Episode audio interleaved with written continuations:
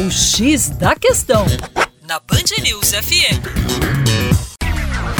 Salve, salve Terra Negra, meu nome é Vitor Augusto, professor de Geografia, e hoje aqui no X da Questão a gente vai trabalhar com uma polêmica decisão do governo de extinguir uma das mais importantes reservas nacionais do nosso país. Então acompanhe a pílula de atualidade de hoje. Olha só, lá no ano de 1984, o regime militar criou uma reserva chamada Reserva Nacional de Cobre e Associados. Por mais que ela receba esse nome, ela não é tão rica em cobre quanto é rica em ouro e minério de ouro.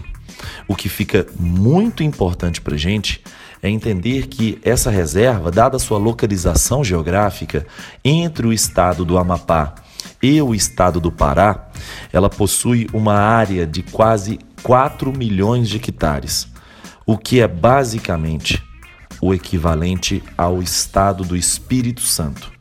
Isso é maior do que o estado de Sergipe, uma área com uma riqueza muito grande do ponto de vista mineralógico.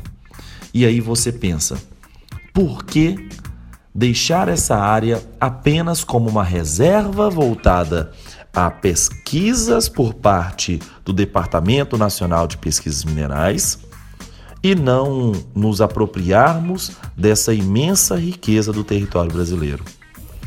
Entretanto, essa mesma região, que é gigantesca e riquíssima em minérios, também é carregada de áreas indígenas e reservas importantes da nossa floresta amazônica.